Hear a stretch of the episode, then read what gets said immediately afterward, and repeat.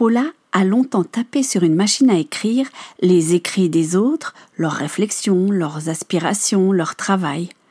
On lui donnait des manuscrits et elle les mettait au propre.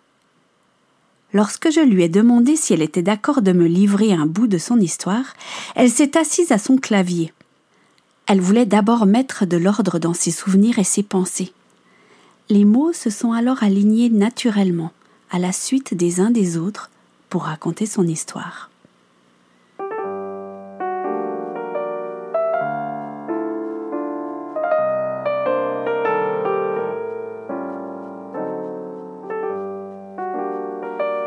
Bienvenue dans Il était une fois des sages, un podcast créé et réalisé par Marie Ray. La musique est de Pascal Rochat.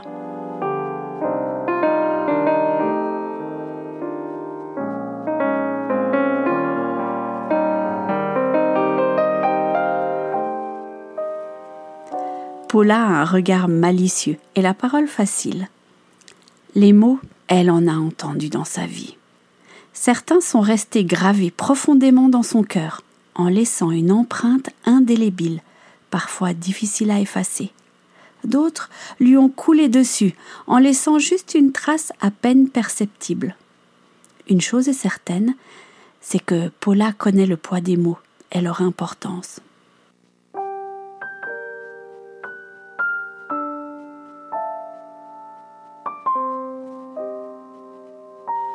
Aujourd'hui, c'est une femme de 76 ans qui habite dans le même appartement depuis 47 ans. Elle s'y sent bien et pour rien au monde elle partirait. La vie de Paula commence à Cran, en Suisse. Elle est la cinquième d'une fratrie de huit. On était six filles pour commencer et deux garçons sont venus après. Donc on chicanait toujours mon papa qui avait persévéré. Mais ils ne sont pas restés huit longtemps. En effet, très jeune, Paula a été confrontée à la mort. Mais sur ces huit enfants, mes parents ont perdu deux filles en bas âge, une pratiquement à la naissance et l'autre à trois ans d'un cancer. Et ça avait été euh, très dur pour eux. Euh, je me souviens toujours, c'est la première fois que j'ai vu mon papa pleurer. Et moi, j'avais moi, j'avais 5 ans, 5, 6 ans. Et pour moi, un homme, ça pleurait pas. Et j'étais vraiment secouée que mon papa pleure ce jour-là. Je le vois toujours assis dans les escaliers. C'est une image très forte. On pourrait penser que le malheur s'était installé dans cette maison. À l'âge de trois ans, un de ses petits frères s'est renversé un pot de thé bouillant sur le torse et l'a brûlé au troisième degré cet événement a profondément marqué Paula. Alors, c'était toutes des épreuves en bas âge et c'est vrai que ça secoue les enfants quand même. Mais mon papa et ma maman étaient un couple très uni. Ils venaient déjà à la frate. Et, euh, mon papa était très joyeux, très gai comme homme. Et on a vraiment eu une enfance euh, heureuse. Le père de Paula était pépiniériste. Ils habitaient à Cran. Paula se souvient d'un temps joyeux malgré les épreuves vécues. Ses cousins n'habitaient pas loin, à la ferme du château. Ils formaient de sacrées équipes pour jouer. Le petit village n'avait que deux classes où tout le monde se connaissait. Mais la santé de son père était fragile. Il a dû prendre un emploi dans la comptabilité à Gland. Et en 1956, la famille a déménagé. Jusqu'à l'âge de 9 ans, comme ça, jusqu'à ce qu'on aille à Gland. J'étais une petite fille bien dans ma peau, euh, qui, qui, jouait, qui, qui, aimait les bêtises et tout. Mais après, quand on est parti à Gland, euh, j'ai très très mal vécu euh, le contact avec les enfants. C'était un grand village, il y avait beaucoup de classes, on était, on était beaucoup par classe. Et moi, j'étais très ronde à l'époque et j'étais la grosse. Et ça, c'est quelque chose de très difficile. Je dois dire entre nous que des fois encore maintenant, je le ressens. C'est. Ouais, il y a des élèves qui connaissaient même pas mon prénom. J'étais la grosse du village et puis c'est tout. Et ça, ça a marqué toute mon existence. Jusqu'à ce que, oui, bon, ben, j'ai réussi à en guérir, mais euh, je dois toujours me dire non, c'est fini, c'est. C'est fou, les enfants sont très durs entre eux. Bien que ses parents lui disaient combien il l'aimait comme elle était, Paula, en se faisant maltraiter à l'école, n'arrivait pas à l'y croire. Son mal-être a commencé à prendre de la place, toute la place.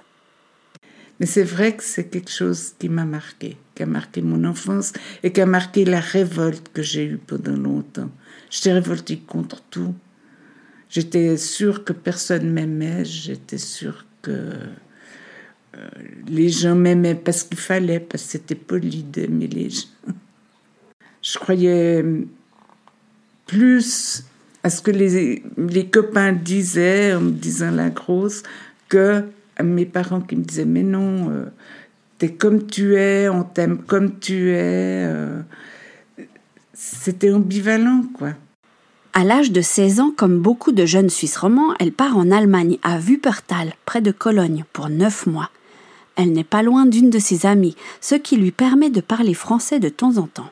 Donc, euh, je faisais le ménage dans une maison. Enfin, il y avait il y avait des femmes de ménage, mais moi je faisais un peu les repas. J'étais jeune fille au père, si tu veux. Mais c'était dans une famille chrétienne quand même. Mais là aussi, j'ai été un peu seule. Cette vie n'est pas facile. La barrière de la langue est importante. Bien que la famille ait sept enfants, le dernier avait l'âge de Paula. Elle ne voyait pas grand monde la journée. Paula a développé durant ce séjour une compétence étonnante. Je m'ennuyais beaucoup. Alors quand je m'ennuyais, je faisais toutes mes valises. Je vidais les armoires, tout allait dans les valises et deux jours après, je remettais tout dans les armoires. J'étais très copine avec les valises. Notre experte en bouclage et rangement de valises ne s'est quand même pas laissée décourager. Il n'aurait pas fallu que je rentre. Ça aurait été un échec pour moi déjà. Hein. Je voulais tenir, mais c'était. Puis Noël passé là-bas aussi. C'était pas forcément facile. Mais, mais c'est une. Moi, je trouve que c'est une expérience quand même que, qui est valable. Parce qu'on apprend aussi à se débrouiller et à pas toujours compter sur papa-maman. Paula a fait ensuite une école de commerce et elle est partie pour la France dans diverses organisations, comme la Ligue pour la lecture de la Bible à Guebwiller et à Alès. Elle faisait un travail de secrétariat, tapait des textes, du courrier, des livres manuscrits. Elle a même préparé des petits déjeuners pour les colonies de vacances l'été. Levée à 5h30, elle enchaînait ensuite avec son travail régulier. Mais, et puis à l'époque, ben, il n'y avait pas de. C'était un sténo, il n'y avait pas de dictaphone, pas de machine à écrire électrique, ni d'ordinateur. C'était une autre époque. Quand je dis ça à mes petits-enfants, ils se disent Maman, elle vient d'une autre planète. Paula avait une relation particulière avec son papa. Elle dit de lui que c'était un homme de paix, joyeux, vers qui on pouvait se tourner. Mais la santé de son père s'est dégradée. Il a dû alors insister pour tenter une opération de la dernière chance. Mais en 1966, la chirurgie cardiaque n'est pas celle qu'elle est aujourd'hui.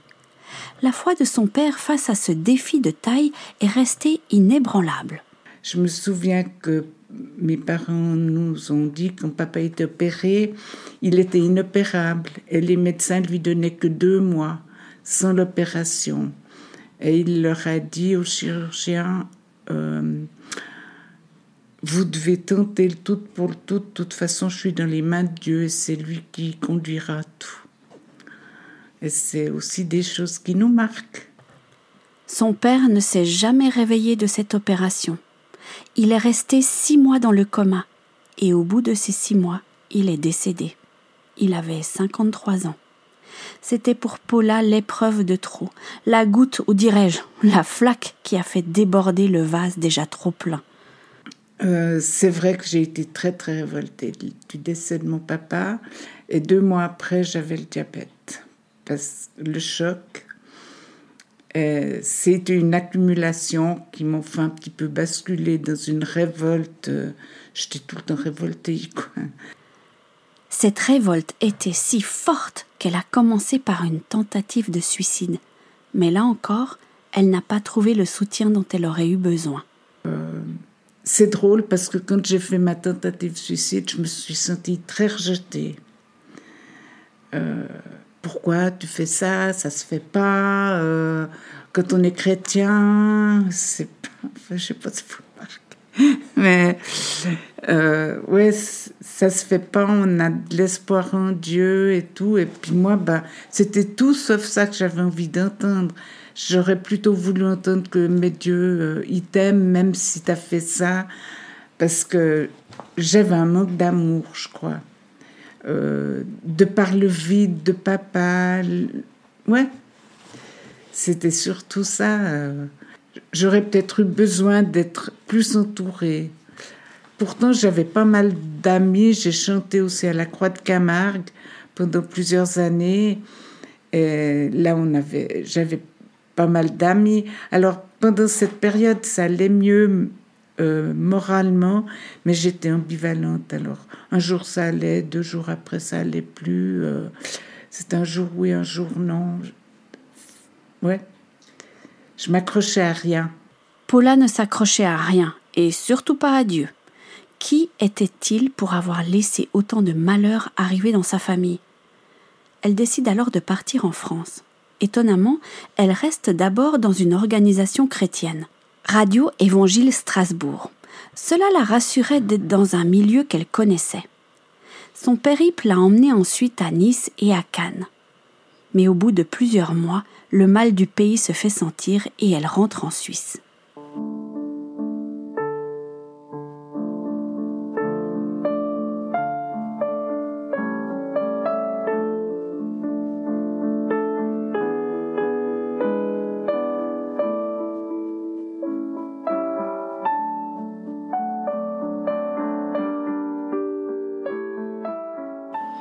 Quand elle était petite, être secrétaire n'était pas ce qu'elle avait rêvé. Persuadée que je serais infirmière. Je ne sais pas pourquoi, mais j'ai jamais. Après, euh, non, je me suis mise sur le secrétariat et j'ai plus jamais du tout pensé hum, à être infirmière. Puis ça me suffisait de soigner mon diabète, qui est quand même astreignant de ce côté-là euh, tous les jours. Et tout ça, je trouvais assez. Mais le secrétariat me plaisait beaucoup parce que j'ai fait des choses très intéressantes. J'ai dû taper des, des livres, des manuscrits de plusieurs auteurs, dont Maurice Ray, Alain Burnand, et d'autres dont je ne me rappelle pas tous les noms, mais ça j'aimais beaucoup, c'était très très intéressant. Le temps a passé et ses sœurs se sont mariées. Paula a commencé à travailler pour une maison d'édition, puis de fil en aiguille, elle est devenue secrétaire de Maurice Ray. Un jour, par l'entremise d'un ami, elle rencontre Jean-Jacques, celui qui allait devenir son mari. Il s'était converti à l'Ostade, c'est une grande rencontre où j'avais travaillé aussi au secrétariat à, Lausanne avec Billy Graham. Et puis, euh, il, connaissait un des copains de la Croix de Camargue. C'est comme ça qu'on s'est rencontrés. Et puis on s'est mariés assez rapidement. Lui, il était déjà, il avait une année de plus que moi, donc il avait 28 ans, moi 27. Sur leur faire-part de mariage, ils avaient choisi le verset du jour, celui de Michée, chapitre 7, verset 8. L'Éternel sera ma lumière. Oh, ils se sont bien entendus. Ils aimaient passer du temps ensemble. De leur union va naître un fils, Paul Alain, qu'ils ont accueilli avec bonheur.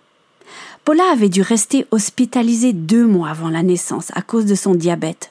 Ça n'a pas été un temps facile, mais le soulagement de voir que leur fils était en pleine forme a effacé les difficultés. Suite à cette naissance, et parce qu'elle avait une maladie chronique, les médecins ont vraiment déconseillé d'avoir un autre enfant. C'était trop risqué. On s'est,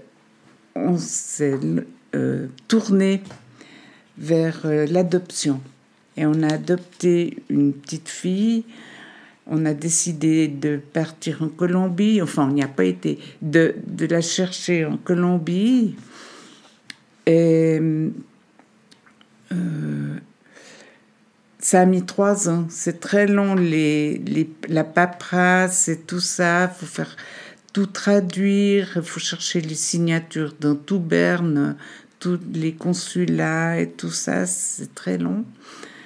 Et puis, il nous avait un jour on nous a dit il y a une petite fille pour vous elle a six ans euh, bon nous on avait demandé pas le plus petit possible pas plus que quatre puis le temps ayant passé dans ces trois ans de préparation on s'est dit bon bah si elle a cinq six ans ça va encore à la différence avec Polo Lorsqu'ils sont arrivés à l'aéroport, ils ont rencontré pour la première fois leur petite fille ils l'ont appelée Naomi, comme pour lui donner un nouveau départ. Et puis, il y a eu une surprise de taille, euh, c'est le cas de dire. Naomi avait en réalité huit ans.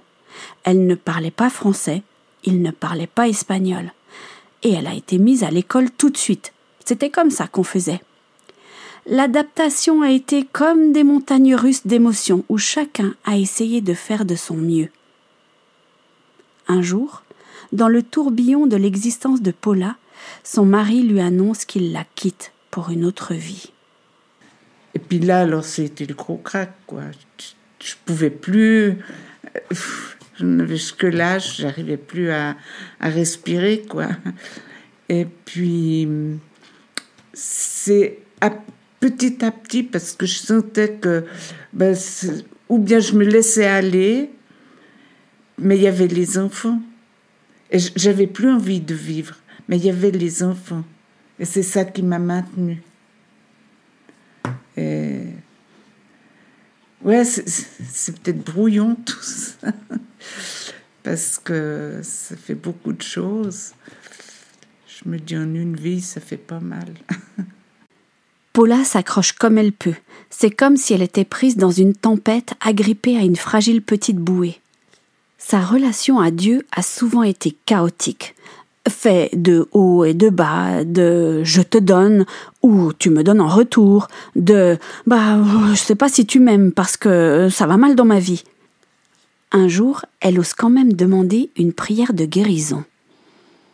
J'ai demandé donc la guérison à la frate une fois, enfin pas la frate, j'ai demandé aux participants de la frate.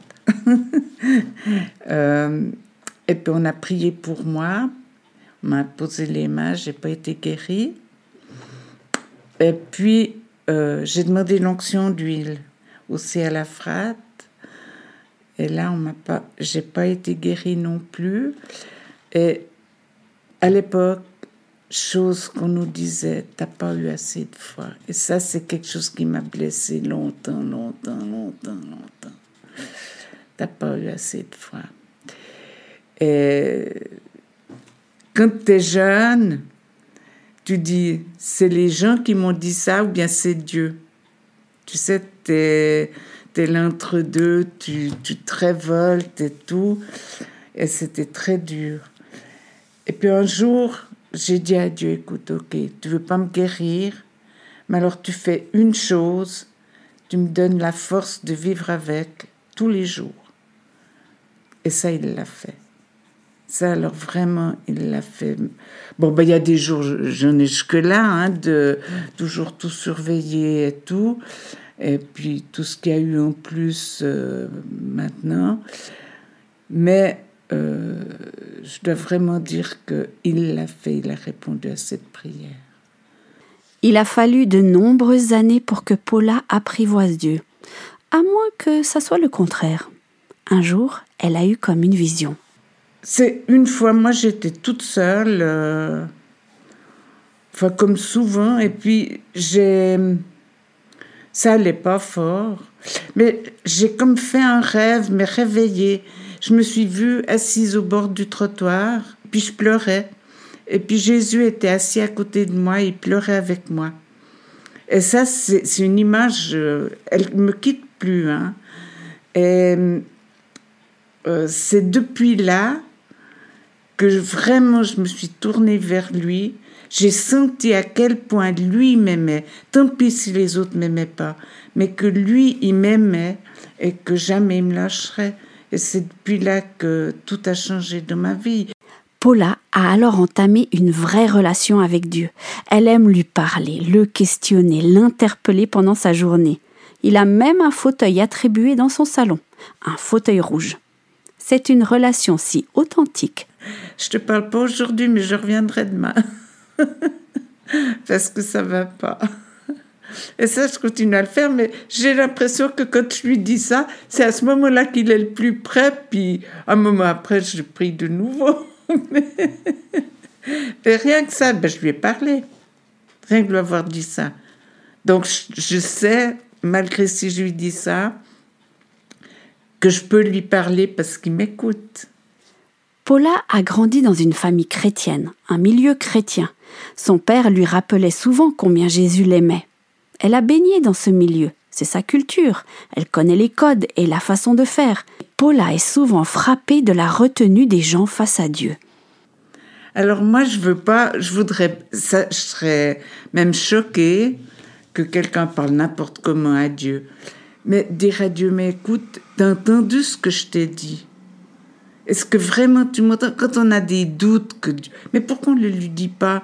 On lui dit, Seigneur, t'entends ma prière, mais, mais lui dire, je sais pas, lui dire fermement, lui dire, mais écoute, j'en ai marre maintenant pouvoir oser dire à Dieu les choses. Je sais pas, il y a ce côté. Moi, je suis la première à dire qu'il faut aimer Dieu, être poli et tout, mais oser dire comme on est, parce qu'on se montre pas comme on est. On croit toujours que aimer Dieu, c'est, guillemets, euh, rester tout calme puis pas oser, je veux pas dire secouer Dieu, mais lui dire comme on est vraiment. Puis ça nous fait du bien à nous d'avoir osé lui dire. Moi, des fois, je me dis, je m'imagine même Dieu qui rigole quand je lui dis, écoute, maintenant ça suffit, tu m'as pas écouté, euh, je vais te répéter les choses. Mais je, je sais pas, moi, je m'imagine Dieu rire avec moi aussi. Parce que ça me fait du bien, au lieu de rire toute seule. On, a un Dieu qui est ce Dieu qu'on doit euh, à qui on obéit. Ben, c'est juste. Il n'y a rien que je remets en cause, mais j'aimerais qu'on soit plus proche de lui comme un ami. Voilà le vrai ami à qui on dit des fois écoute, fiche-moi la paix aujourd'hui. Les mots ont une grande importance pour Paula. Combien de fois ceux-ci l'ont blessée, rabaissée? Elle mesure ce qu'elle dit. Elle est prudente. En tout cas, elle essaye. Et c'est difficile pour elle de donner des conseils.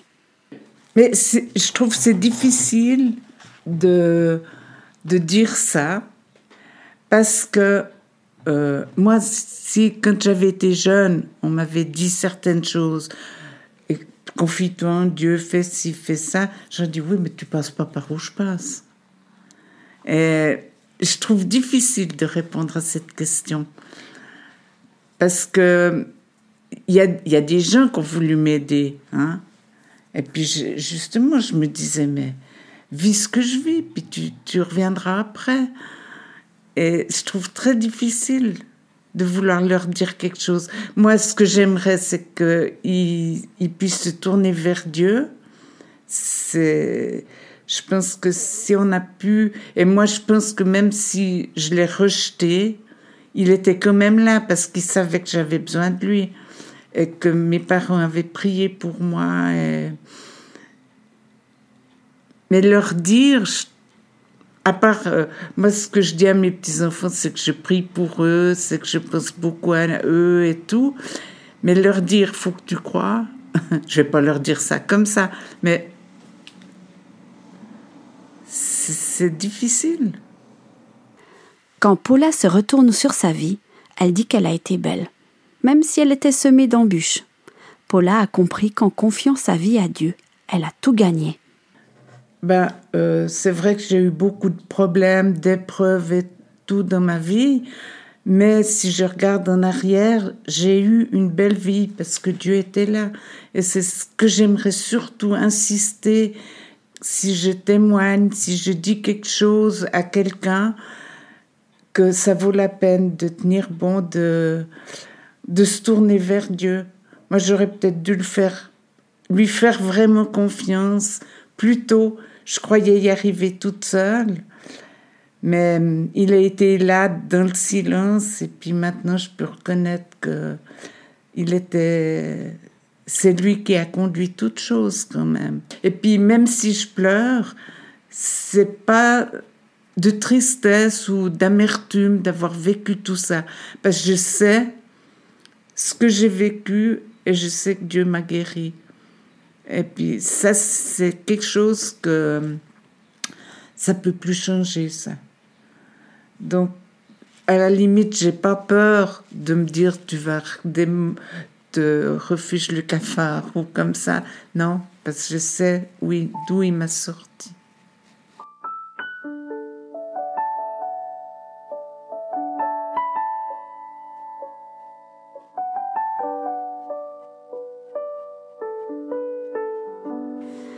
Dans la vie de Paula, il y a eu cette rencontre incroyable avec Jésus.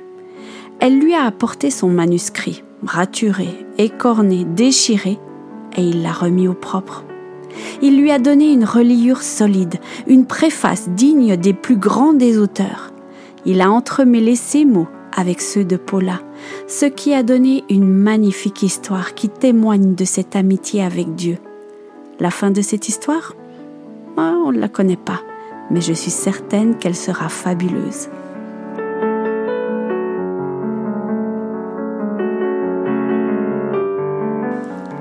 Vous avez écouté Il était une fois des sages. À bientôt pour un autre épisode.